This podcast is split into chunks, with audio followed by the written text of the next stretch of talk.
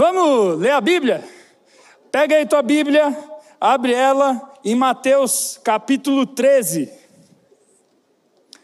Mateus capítulo 13, o primeiro livro do Novo Testamento. Quem aí já leu o Novo Testamento inteiro? Aí, meu querido, não fez mais que obrigação. Quem aí já leu o Antigo Testamento inteiro? Aí, meu querido, não fez mais que obrigação também. Nossa, pastor, você está nervoso hoje? Não, eu estou pegando fogo. Pega aí sua Bíblia, Mateus 13, deixa ela aberta aí no versículo 1. Hoje nós vamos conversar em coisas, você que já abriu, deixa aí no seu colo. E olha aqui para mim, esquece teu celular em nome de Jesus. Ó, tô vendo um monte de cabecinha abaixar. Olha o cara de boné branco ali. É você mesmo, rapaz. Olha para meus olhos, parceiro. Isso, coitado, fiz passar vergonha, estava procurando coisa na Bíblia. Mas é, ó, para de moscar aí, tá bom? Porque quando vocês ficam moscando, vocês me fazem passar vergonha. Tinha uns pais ali atrás olhando um negócio no celular, eu achei que era adolescente, eu enfiei a cabeça junto, eles viraram para mim, eram todos os pais de vocês. Passei vergonha. Mas enfim, então não é hora de celular, velho. Amém? Então tá bom, chega de recados. É, semana passada a gente viveu algo muito especial aqui no Wave. Estava lotado esse lugar. E hoje eu estava na sala da minha casa, que é onde eu preparo as mensagens, e eu não sabia o que pregar. E aí eu fiz o que todo homem sábio faz, pesado, aprenda isso. Eu perguntei para minha esposa. Falei, Rê, hey, o que, que você acha que eu devia pregar? Aí ela falou: Ah, foi todo mundo no Wave, né? E eu acho que vai ter gente que vai veio a primeira vez semana que vem e vai voltar essa semana. Por que você não fala algo sobre firmar essas pessoas que voltaram do Wave semana passada? Eu falei, uau, é isso que eu vou fazer. Você que veio primeira vez semana passada, está vindo a segunda hoje. Levanta a mão aí. Ó, oh, Deus abençoe vocês, hein? Quanta gente boa. É isso aí. A palavra é para vocês, mas não só para vocês, para todos nós aqui. Porque várias vezes eu me pergunto, por que que chega no Wave, no antigo segredo, isso aqui lota, aí volta na outra semana, volta ao normal, com alguns remanescentes. Eu sempre perguntei, Deus, o que, que a gente faz de errado? E aí, quando a minha esposa falou para eu trazer a palavra sobre firmar os que ficaram, Deus me trouxe a resposta da minha pergunta. E é importante a gente saber o porquê, às vezes, é tão difícil evangelizar. Porque eu percebo muitos adolescentes que já são crentes em Jesus, que evangelizam, evangelizam, evangelizam. Quem aqui se esforçou muito para trazer alguém semana passada aí? A maioria, todo mundo quase. E não está todo mundo que a gente chamou aqui. Aí a gente se pergunta, Deus, por quê? E hoje Deus vai responder o porquê para você e vai firmar você que veio semana passada. Olha só, dois em um, a palavra de Deus é maravilhosa. Vamos lá, Mateus capítulo 13, versículo 1. O título da mensagem hoje é A Semente da Salvação. Repete assim comigo: A Semente da Salvação. Vamos ler. Naquele mesmo dia, Jesus saiu de casa e assentou-se à beira do mar. Reuniu-se ao seu redor uma multidão tão grande que por isso ele entrou num barco e assentou-se ao povo reunido na praia. Cara, eu queria estar muito nessa pregação. Para um pouquinho. Imagina, a Bíblia diz que Jesus saiu de casa e foi dar um rolê pela quebrada. Imagina Jesus dando um rolê pela quebrada. Uh! Jesus era vida louca. Ele nasceu em lugar pobre, não é aquele é, loirinho de olho azul que a gente vê no, na TV, não. Ele tinha mais ou menos a minha cara, que eu sou lá dos Oriente também. Então, se você me acha feio, você tem problemas com Jesus. Tá? Mas aí, Jesus, eu nunca vi tanta gente andando. Gente, vocês não têm casa para andar em casa, não? Olha, Olha, foi embora, coitada. Deus te abençoe, minha querida, vai na paz. Olha, ela nem olha para trás. Isso não olha mesmo, vai passar vergonha, tá?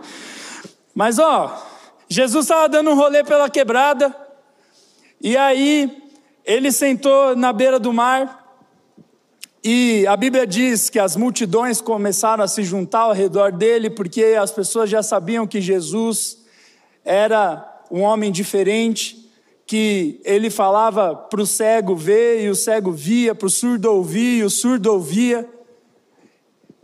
Ele trazia palavras que entravam no coração das pessoas de consolo, de ensino, broncas.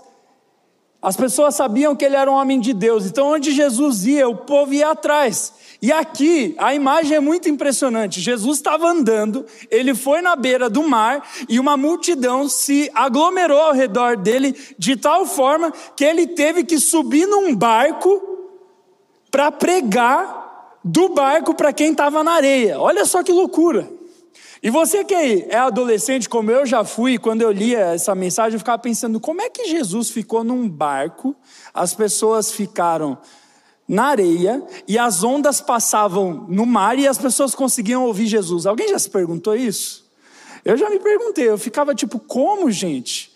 Sempre que a gente fica ali na parte da quebração de ondas, é aquele negócio, vai toda bonitinha a praia, vem a onda e leva você e quase leva a tua roupa junto. Não é assim? E como que Jesus ia pregar ali? Só que aqui, na Bíblia, não tinha diferenciação entre mar e lago. Então, para eles, mar e lago era tudo a mesma coisa. Ah. Então, quando fala aqui que Jesus sentou-se à beira do mar, na verdade era um lago, por isso que dava para ouvir Jesus pregando do barquinho. Ah, legal? É uma curiosidade, tem nada a ver com a mensagem. Vamos lá, no versículo 3. Jesus falou muitas coisas por parábolas, dizendo: para aí, vou explicar outra coisa. Jesus começou o ensino por parábolas. O que é parábola? É um negócio de física. Não. Parábola na Bíblia é uma história que tem um contexto profundo por trás. Jesus, quando ele ia pregar, lembra que eu falei que ele era da quebrada? Uh! E ele falava a linguagem do povo. E as parábolas, ele usava coisas que o povo vivia no dia a dia para contar verdades profundas da palavra de Deus. Porque se ele viesse e falasse coisas super celestiais, ninguém ia entender nada. Então, ele usava palavras simples para falar com pessoas simples sobre coisas profundas. Então, presta atenção que a mensagem que Deus tem para você hoje é simples, mas é profunda. Tem muita gente que vai nas igrejas procurando uma mensagem poderosa, complexa. Só que a mensagem de Jesus não é complexa, cara. Se você vai na igreja procurando uma mensagem complexa, você não está procurando Jesus. Você está procurando idolatrar alguém. Porque Jesus, lembra, ele era da quebrada e falava coisas simples, mais profundas. Amém? É sempre bom falar isso. Porque tem gente que acha, ai, o culto de adolescentes, a mensagem não é profunda. E você é o quê? Não vou falar nada que eu vou pecar. Enfim, vamos no versículo lá 3. Então ele contava de maneira simples coisas profundas. Diz assim, ó: o semeador saiu a semear. Enquanto lançava a semente, parte dela caiu à beira do caminho, e as aves vieram e a comeram. Parte dela caiu em terreno pedregoso onde não havia muita terra, e logo brotou, porque a terra não era profunda. Mas quando saiu o sol, as plantas se queimaram e secaram, porque não tinham raiz. Outra parte caiu no meio dos espinhos, que cresceram e sufocaram as plantas. Outra ainda caiu em boa terra, deu boa colheita, a cem, sessenta e trinta por um. Aquele que tem ouvidos para ouvir, ouça. Os discípulos aproximaram-se dele e perguntaram: Por que falas ao povo por parábolas? Ele respondeu: A vocês foi dado conhecimento dos mistérios do reino dos céus, mas a eles não. A quem tem será dado, e este terá em grande quantidade. De quem não tem, até o que tem lhe será tirado. Por, por essa razão eles falam por parábolas, porque vendo eles não veem, e ouvindo eles não ouvem nem entendem. Nele se cumpre a profecia de Isaías. Ainda que estejam sempre ouvindo, vocês nunca entenderão. Ainda que estejam sempre vendo, jamais perceberão. Pois o coração deste povo se tornou insensível, de má vontade, ouviram com seus ouvidos, fecharam os seus olhos. Se não fosse assim, poderiam ver com os olhos, ouvir com os ouvidos, entender com o coração e converter-se, e eu os curaria.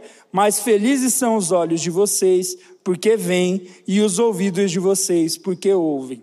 Senhor Jesus, nos faz ouvir a Sua palavra e enxergar o Senhor essa noite. Perdoa os nossos pecados e que não seja eu falando, mas o Senhor, em nome de Jesus. Amém. Aqui o que estava acontecendo? Jesus começou, olha aqui para mim, não distrai. Jesus começou a contar a história simples com um sentido profundo.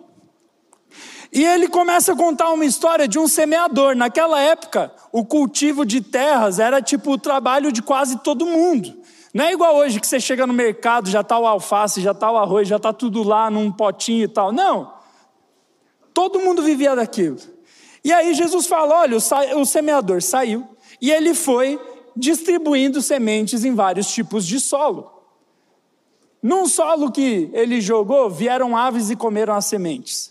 No outro solo, ele tinha um monte de pedra e não, não a, a, semente não germinou como deveria. No outro solo vieram espinhos e acabaram com, com a semente que o semeador plantou. E no outro foi uma terra boa, que cresceu e deu fruto de 30, 60 e 100.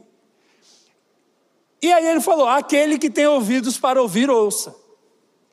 Imagina só, você que já é crente já leu essa parábola, você já sabe o que ela significa.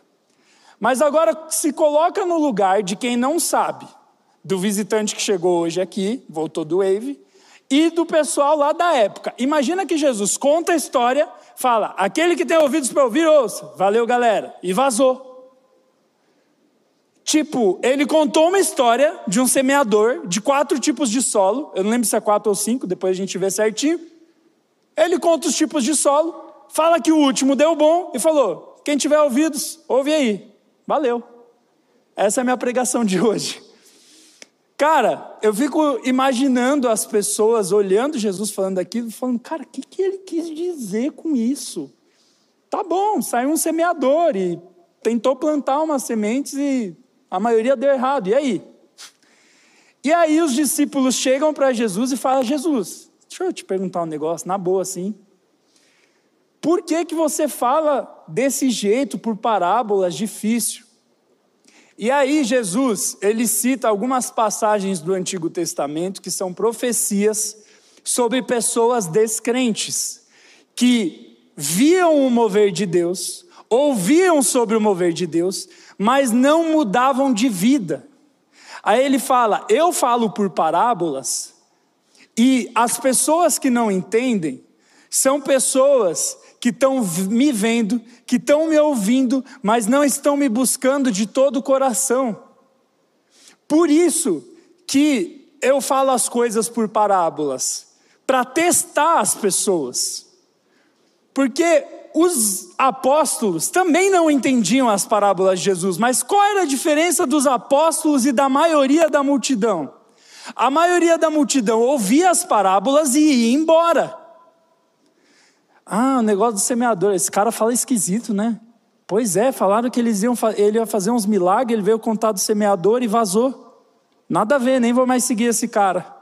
E muita gente não seguia Jesus, porque não tentava entender o que ele pregava.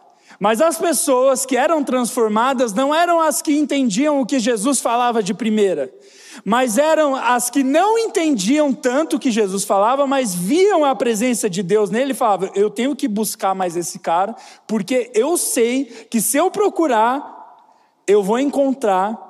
E eu sei que as pessoas que buscaram a Jesus e encontraram tiveram as suas vidas transformadas. Então, o jeito de Jesus Contar as coisas na Bíblia, muitas vezes, é como se ele servisse o prato de entrada do restaurante e você comesse.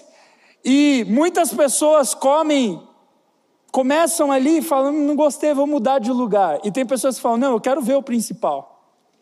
Jesus ele estava dando um tira-gosto da mensagem, quem quisesse buscava mais.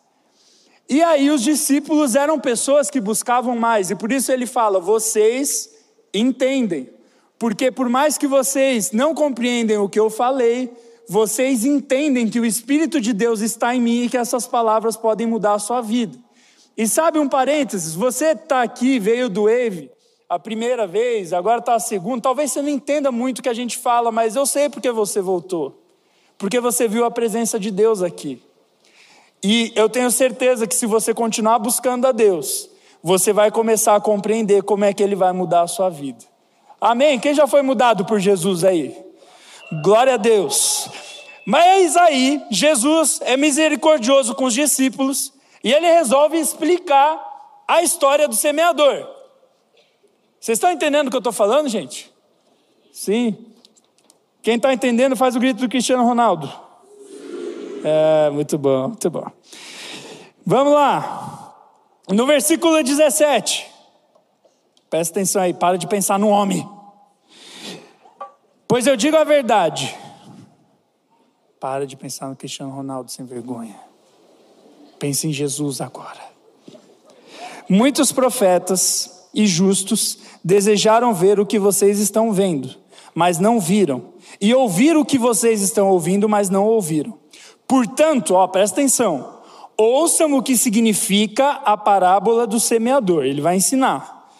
Quando alguém ouve a mensagem do reino e não a entende, o maligno vem e arranca o que foi semeado em seu coração. Esse é o caso da semente que caiu à beira do caminho. Então aqui ele explica a primeira parte da história.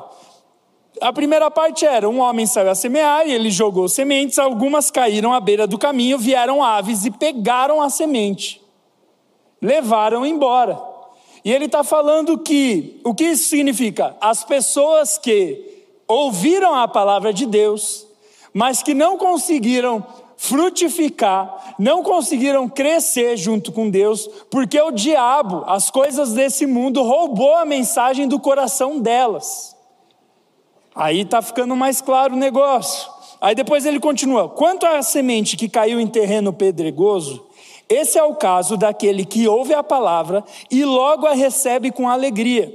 Todavia, visto que não tem raiz em si mesmo, permanece pouco tempo. Quando surge alguma tribulação ou perseguição por causa da palavra, logo a abandona. Aqui Jesus está falando daquele caso, daquela pessoa, não sei se você já viveu isso, de você evangelizar alguém e a pessoa ficar muito feliz. Você já evangelizou alguém que chorou, ficou feliz na tua frente e tal? Quem já? Eu já. Só que aí ele fala, mas tem pessoas que são como um terreno pedregoso. Quando você planta uma semente no lugar que tem um pouco de terra, mas tem muita pedra, o fato de ter um pouquinho de terra faz a semente germinar um pouco, mas ela não cria raiz porque tem muita pedra. E aí, quando bate o sol, acaba o negócio. E ele está falando que tem pessoas que são assim com a palavra de Deus, elas se animam no começo. Você falou de Jesus e falou, cara, vem lá na igreja que vai ter um culto chamado Wave, você vai experimentar a presença de Deus. Aí o cara, uh! E cadê ele essa semana? Ai, pastor, está falando mal de quem não está aqui. Estou falando mal, não. Eu estou falando do seguinte: muitas vezes o nosso coração ele está petrificado e ele como essa semente, ele até germina um pouco, mas as pedras sufocam ele. E muitas vezes nós temos pedras na nossa vida que sufocam a palavra de Deus. Nós já vamos chegar nisso. Aí Jesus ele continua. Ele fala no versículo 22: Quanto à semente que caiu no meio dos espinhos, esse é o caso daquele que ouve a palavra, mas a preocupação desta vida e o engano das riquezas a sufocam, tornando-a infrutífera. Aqui, ele fala da semente nos espinhos, onde, quando você coloca uma semente, mas tem um monte de espinho do lado, os espinhos sufocam. E eles falam que, e Jesus fala que esses espinhos são as preocupações da vida, as ansiedades. E por último, Jesus ele fala: "E quanta semente que caiu em boa terra, esse é o caso daquele que ouve a palavra e a entende e dá a colheita de 100, 60 e 30 por um". Jesus fala aqui de quatro tipos de solo. E é interessante que nos primeiros tipos de solo, quando Jesus ele vai contar o porquê as pessoas não recebem a palavra de Deus e criam raízes e frutificam, ele dá vários motivos. Primeiro, são pessoas que estão tão afastadas de Deus que têm uma oposição espiritual muito forte. O diabo e os demônios andam perto da pessoa. Mas aí você fala, pastor, está falando que quem não é crente é tudo endemoniado? Não. Eu estou falando que dependendo do estilo de vida que você tem, você pode ser cheio da presença de Deus. E dependendo do estilo de vida que você tem, você pode estar tá cheio da presença dos caras lá de baixo. E sabe o que é interessante? Eu estava em Londres, olha só que chique. Uh! Ah, eu fui para Londres, moleque. Nós é pobre, mas é limpinho, rapá. E aí, eu nunca achei que eu ia falar, eu fui para Londres. Né? Eu só andava de vermelhão. Glória a Deus. Olha o que Deus faz. Mas eu não estou milionário, não, viu? Eu ando de sandeiro ainda. Fica na paz. Juntei três anos para viagem. Aí eu fui para Londres com a minha esposa mês passado. Fomos para vários países na Europa. E foi interessante que tinha um beco em Londres. Foi em Londres ou Amsterdã que era sinistro o lugar que a gente entrou lá? Foi em Londres, né? Tá bom. A gente estava em Londres, andando, e tem os amigos nossos que já foram para lá. A gente tem um amigo nosso que mora lá. E ele falou assim: vocês têm que ir para tal lugar. Como era o nome do lugar mesmo? Hã? Candental. Alguém já foi para lá? Não? Isso aí, é nós. Ele falou: vai lá para aquele lugar que é um lugar cool e tal, tem um monte de coisa diferente que você não vê no Brasil e tal, não sei o que. Eu falei: beleza, né? Vamos. Aí a gente foi, a gente chegou lá, tinha uma ponte. Em Londres tudo é bonito, se você não tira foto mal, e daí? Você pode tirar uma foto assim, fica bonito. E tudo é bonito sempre, mas chegou naquele lugar assim, o lugar era legal. Mas eu lembro que eu cheguei, tinha uma ponte e tinha uns postes assim, e tinha uns caras de moicano careca, careca do lado, moicano mesmo, punk, não o moicaninho do Neymar. E eles estavam em cima de um poste ouvindo um som muito louco, 500 alargador assim, dava medo. E eu passei assim, eu, meu Deus, que gente estranha né? Mas vamos aí, estou em Londres. Tá. E aí a gente foi andando, aí começou a ter um monte de coisa legal, e a gente foi andando, andando e entrando nos becos. Cara, daqui a pouco, velho, nós tá no subsolo do lugar, né? A gente desceu umas escadas lá. A gente desceu umas escadas, cara. E começou a vir um povo esquisito. E eu não estou falando de roupa, gente. Eu não sou bonito, eu sei disso, tá? Eu sei, Jesus cegou a minha mulher. e, mas gente, eu não estou falando de aparência. Eu lembro que eu entrei naquele lugar, eu comecei a ficar nervoso. E eu não entendi o porquê. E minha esposa é fofa, ela estava tirando fotos de tudo. Ah, que lindo! Tá. E eu, e eu sentindo um troço ruim. E ela, o que, que foi, amor? Nada. Só que a gente saiu dali depois e veio paz. Aí eu fiquei, Deus, o que, que foi isso? E eu senti o Espírito Santo me falando: você entrou num lugar onde a presença de Deus não é bem-vinda. E você se sentiu oprimido pela presença das trevas, porque tinha gente lá fazendo um monte de bobagem. Ou que aparentava, daqui a pouco vamos fazer bobagem. Você sabe. E eu lembro que eu entrei ali e vi um negócio opressor, que não importa se eu evangelizasse ali, naquele momento, sem ter ido jejuar e orar antes, as coisas não iam frutificar. E sabe, gente, muitas vezes nós estamos indo para lugares opressos, Nada contra minha esposa, mas que nem a minha esposa, tirando foto. Olha que lindo. Uhul.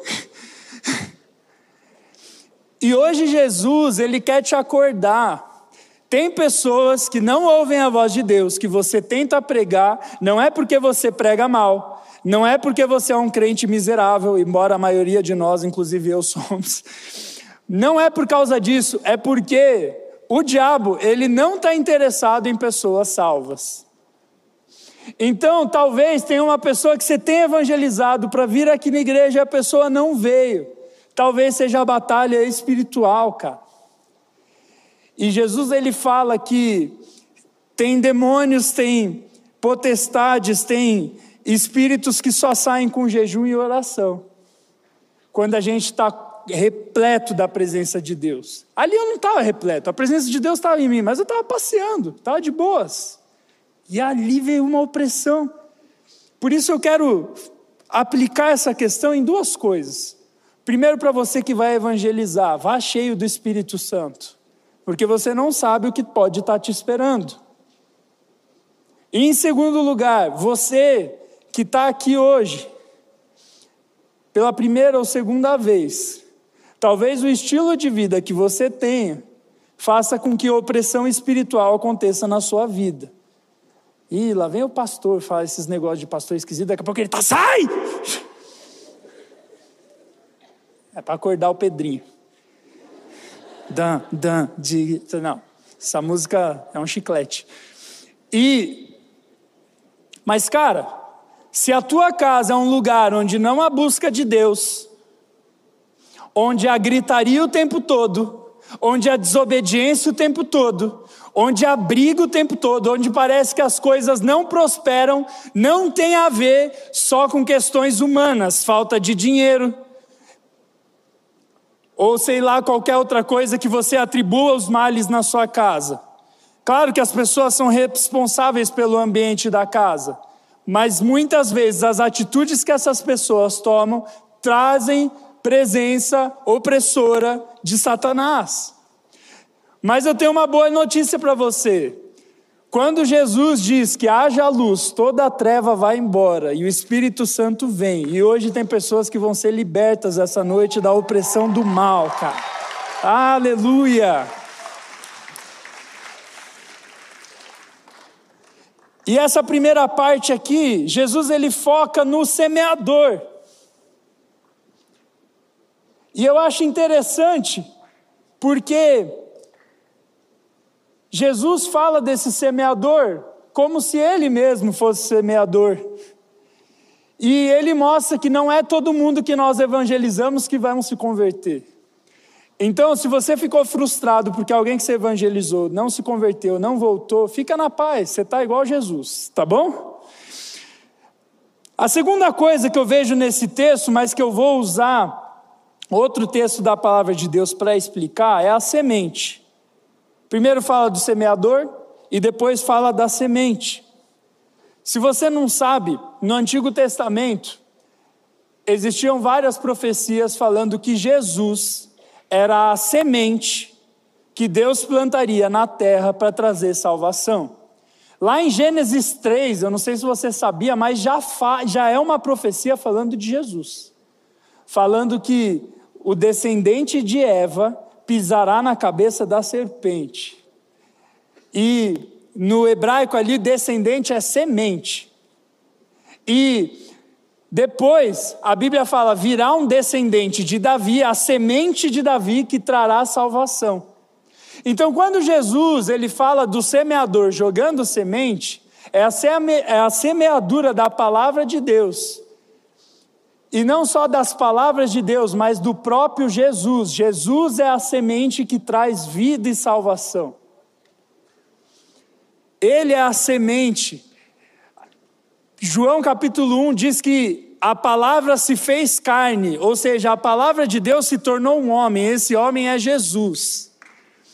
E Jesus é a semente que traz salvação. Mas aí você pergunta: que salvação é essa? João, 1 João capítulo 4 fala sobre o que é essa semente de salvação. Em, em quatro versículos bem simples, a Bíblia diz assim: Foi assim que Deus manifestou o seu amor entre nós. Enviou o seu filho, semente, ao mundo, para que pudéssemos viver por meio dele. Nisto consiste o amor, não em que nós tenhamos amado a Deus, mas em que ele nos amou e enviou o seu filho como propiciação pelos nossos pecados. Amados, visto que Deus assim nos amou, nós também devemos amar uns aos outros. Ninguém jamais viu a Deus. Se amarmos uns aos outros, Deus permanece em nós e o seu amor está aperfeiçoado em nós.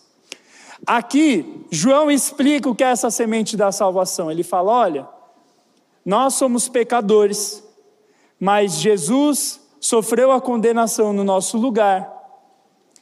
Ele sofreu pelo, pelo, erro que eu e você cometemos para nos trazer vida. Eu fiz uma, uma breve historinha para você que é novo na fé, entender um pouquinho melhor o que significa a morte e a ressurreição de Jesus, e para você que já é crente, você lembrar o que Jesus fez por você. Olha aqui para mim.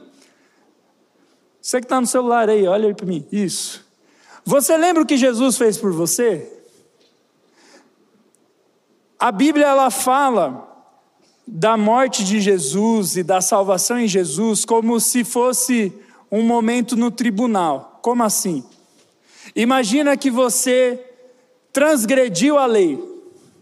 Você matou, você roubou, você fez qualquer coisa aí que, não, que é contra a lei. E você é levado para o tribunal para sofrer a punição pelo que você fez, de acordo com o erro que você cometeu. Mas imagina que você é corintiano e está indo para o tribunal. Eu sou corintiano também, e não adianta né? Sabe por que o cavaquinho existe? Para corintiano tocar o gemado. Enfim, e aí ele vai, imagina que você está lá. Eu sou o meu time porque as pessoas perdem a moral para usar o meu time, entendeu? É isso aí. Enfim, aí imagina que você está lá gemado com a camisa do Corinthians indo para a prisão. Indo para a prisão? Não, indo para o julgamento. E você chega no julgamento tem outra pessoa no lugar do réu. O réu é você, mas tem outra pessoa lá no seu lugar. E imagina que essa pessoa é o filho do juiz. O filho ju do juiz olhou o pobre corintiano e falou: Coitado, eu vou no lugar dele. E ele vai lá e sofre a condenação no nosso lugar. E a condenação para o crime que você cometeu era de morte. E o filho do juiz morre no seu lugar. Só que o interessante é que nesse tribunal, que é um tribunal da presença de Deus, os pecadores morrem, mas os justos ressuscitam. E o filho do juiz não tinha pecado nele, mas ele sofreu a condenação que o corintiano merecia. Então ele morre, mas por ser justo, ele ressuscita. E por meio da condenação do filho do juiz, eu e você, que somos representados pelo corintiano, nos tornamos livres. E por meio do tribunal de Deus, onde os justos vivem, quem sofreu a condenação no meu lugar ressuscitou. E hoje, tanto quem pecou, mas foi perdoado, e tanto quem morreu, mas ressuscitou, vivem felizes na presença de Deus. Isso é a salvação. Eu e você somos o corintiano e Jesus é o filho do juiz. É o jeito mais fácil de explicar. Jesus sofreu a minha e a sua condenação, cara. Mas aí você fala, por que condenação? Porque eu precisava ser condenado. Não é porque Deus tem prazer na morte de alguém, mas se Ele é a fonte da vida, e eu viro as costas para a fonte da vida para fazer o que eu quero, só me sobra a morte. Então, na verdade, não é que Deus não gosta de nós, que Ele ama nos fazer churrasco do diabo, não é isso. São as nossas escolhas que nos aproximam ou nos afastam de Deus. E hoje Jesus está fazendo esse convite para vários aqui. Eu posso ir para a cadeira de réu no seu lugar. Eu posso levar as suas culpas. Tem gente que entra em depressão por vários motivos, mas tem muita gente que entra em depressão porque vive condenado pelos próprios pecados e isso te deixa triste. Hoje Jesus quer tirar isso de você. E isso não é mensagem só para novo convertido. Tem gente velha na fé que está vivendo como condenado. Que vive nos pecados de quem foi condenado. Você é livre, Jesus te libertou do pecado. Por que você vive com as algemas ainda? A semente já entrou no seu coração. Jesus já foi réu no seu lugar, ele já ressuscitou, você já é livre com ele, mas a culpa faz com que você volte para o lugar de prisão. Hoje Jesus está falando: a culpa foi paga, chega. Eu não estou falando para você ser um maluco que não sente culpa pelos seus erros.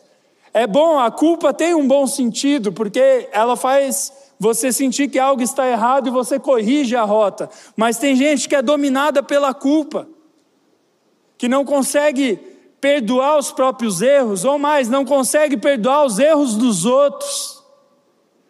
E aí é interessante que quando João fala da semente, ele fala de Jesus na cadeira do réu e depois ressuscitado, trazendo vida, mas depois ele fala do nosso relacionamento uns com os outros. Ele fala, amados, visto que Deus assim nos amou, nós também devemos amar uns aos outros. Ninguém jamais viu Deus. Se amarmos uns aos outros, Deus permanece em nós e o seu amor está aperfeiçoado em nós.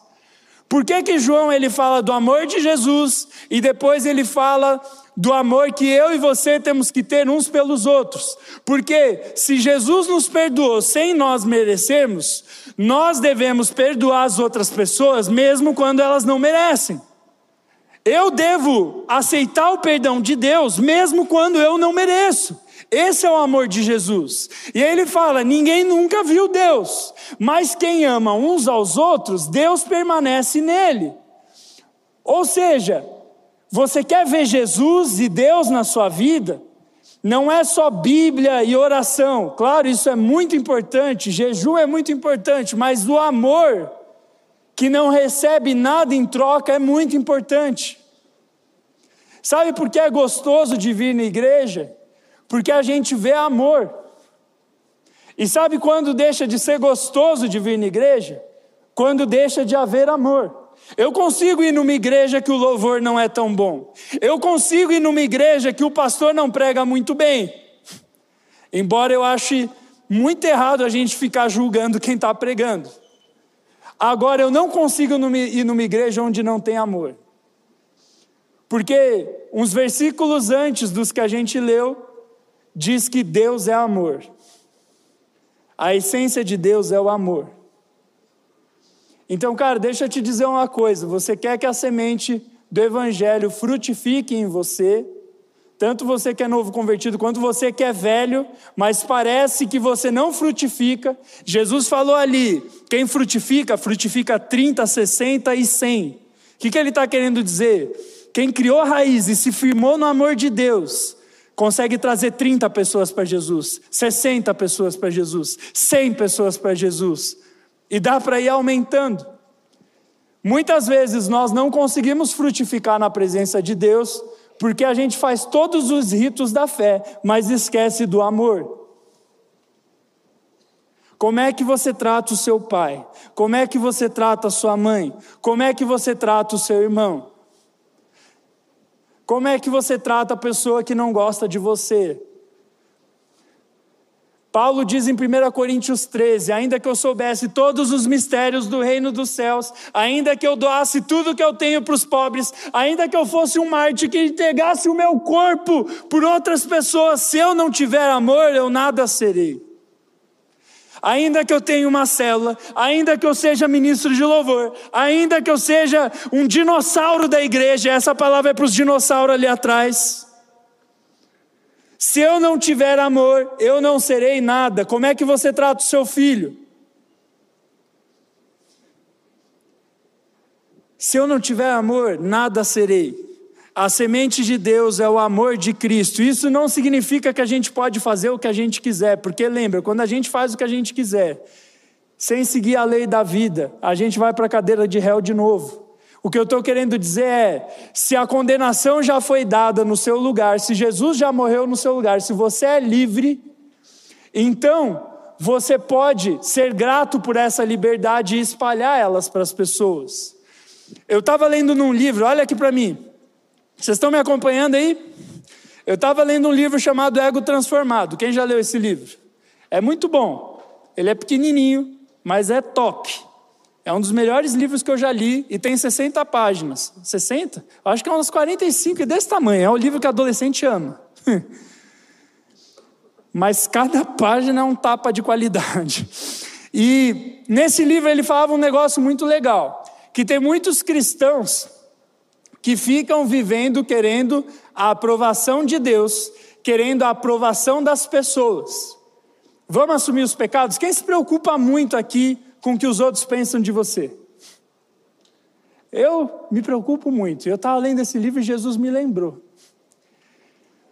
Esse livro ele fala que toda vez que eu e você ficamos tentando pelo nosso desempenho impressionar outras pessoas, nós estamos entrando no tribunal de novo e indo na cadeira de réu e as outras pessoas são o juiz.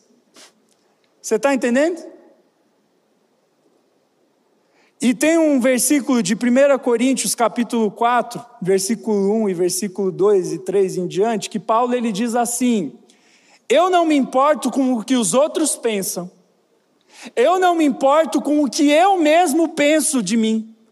A única opinião que importa é a opinião de Deus. E sabe, eu vejo adolescentes no Instagram, no TikTok, sei lá que raio que você usa, se colocando no tribunal onde o juiz são as outras, mesmo onde o juiz é o seu pastor. Sendo que, ou às vezes onde o juiz é Deus, só que se você já entregou a vida para Jesus, você não precisa mais ir no tribunal, o veredito já foi dado, você não precisa ficar tentando mostrar desempenho. Seu desempenho já foi aceito como um desempenho péssimo. Mas só que veio alguém com um desempenho melhor do que o seu, e tirou a nota 10 por você, então você não precisa mais provar para Deus, para o mundo e para ninguém que você é uma boa pessoa. Jesus já foi no seu lugar e te fez uma boa pessoa.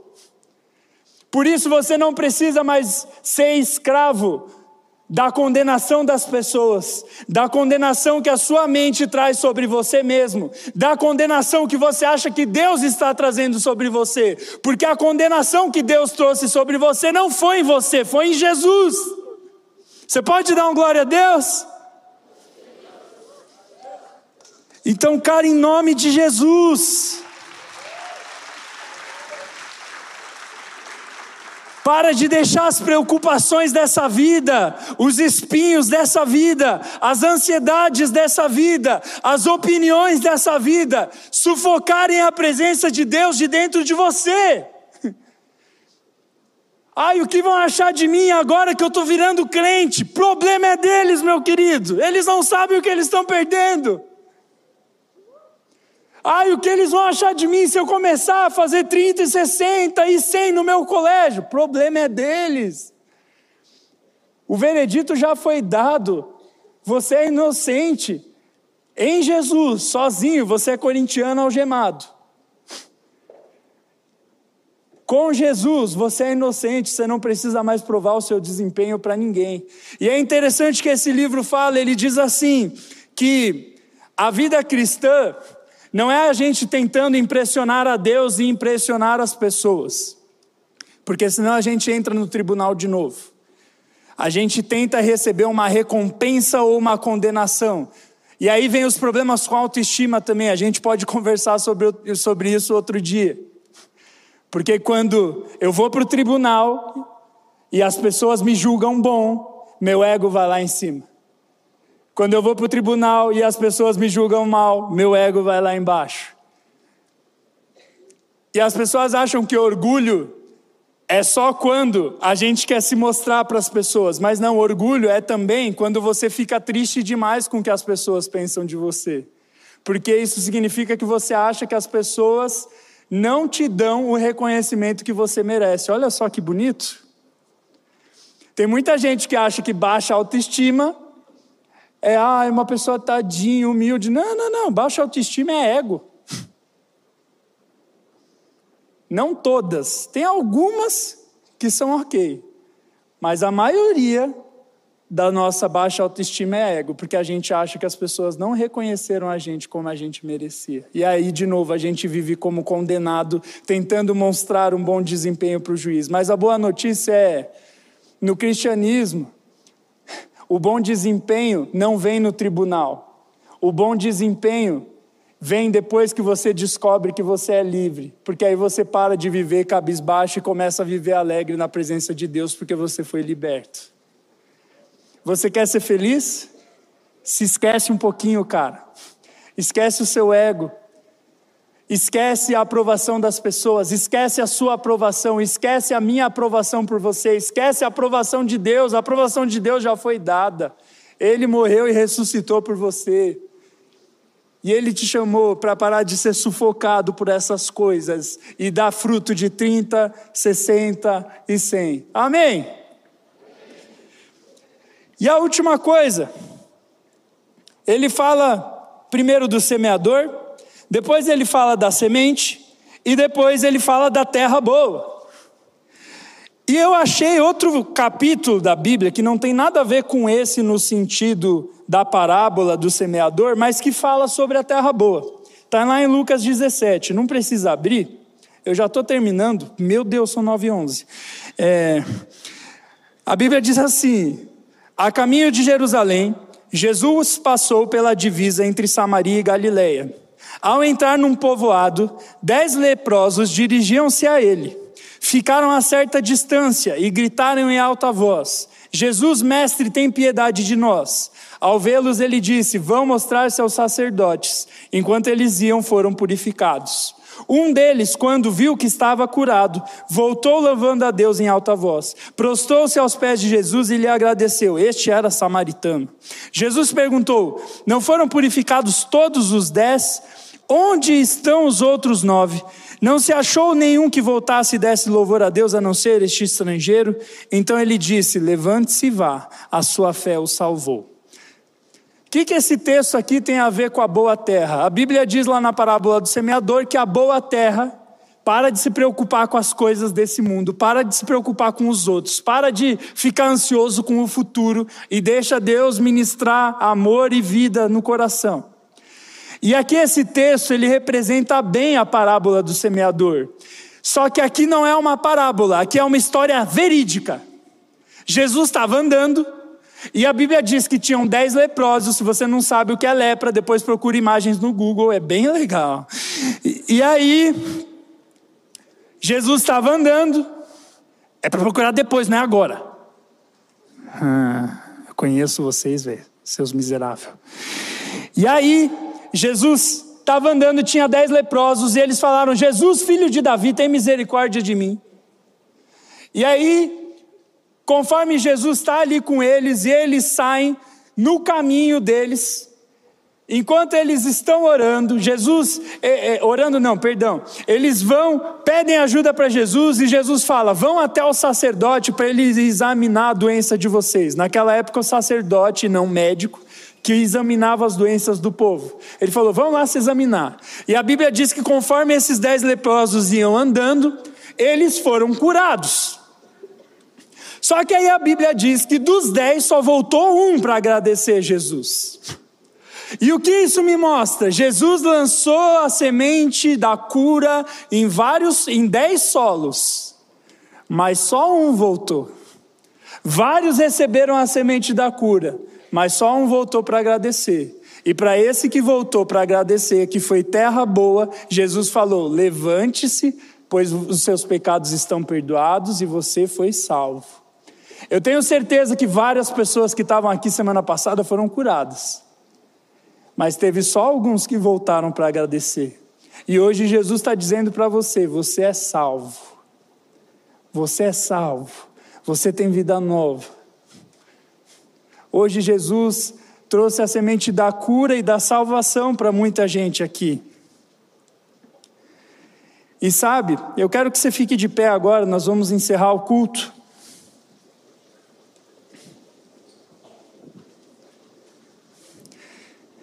Eu acho legal que dos dez leprosos que foram curados, só um voltou, e a Bíblia diz que foi o samaritano. Presta atenção aqui, não conversa não. E naquela época o samaritano era mal visto pela sociedade. E é interessante um samaritano voltando para um judeu, que eram povos rivais, e Jesus era judeu, e o cara que foi curado era samaritano, e o samaritano volta para agradecer um judeu ele mostrou que o coração dele ia além das barreiras ideológicas. E sabe, hoje Jesus, ele quer limpar o terreno do seu coração e do meu coração, para que a palavra de Deus possa seme ser semeada, enraizada e frutificada. Eu não sei em qual processo você está, mas hoje Jesus, ele quer tirar alguns espinhos do seu coração, algumas preocupações. Talvez seja a opinião das pessoas, talvez seja o medo do futuro, talvez seja um pecado, talvez seja opressão espiritual. Eu não sei o que te impede de frutificar na presença de Deus. Mas hoje Jesus está aqui, e assim como ele disse para os leprosos: vá até a casa de Deus. Ele está dizendo aqui: você veio, e hoje você vai receber cura e salvação. Tem gente que vai ser curada fisicamente aqui hoje. Eu creio nisso. Não porque eu sou bom, eu sou só um careca narigudo. Mas o Espírito de Deus está neste lugar, e onde o Espírito de Deus está, há liberdade.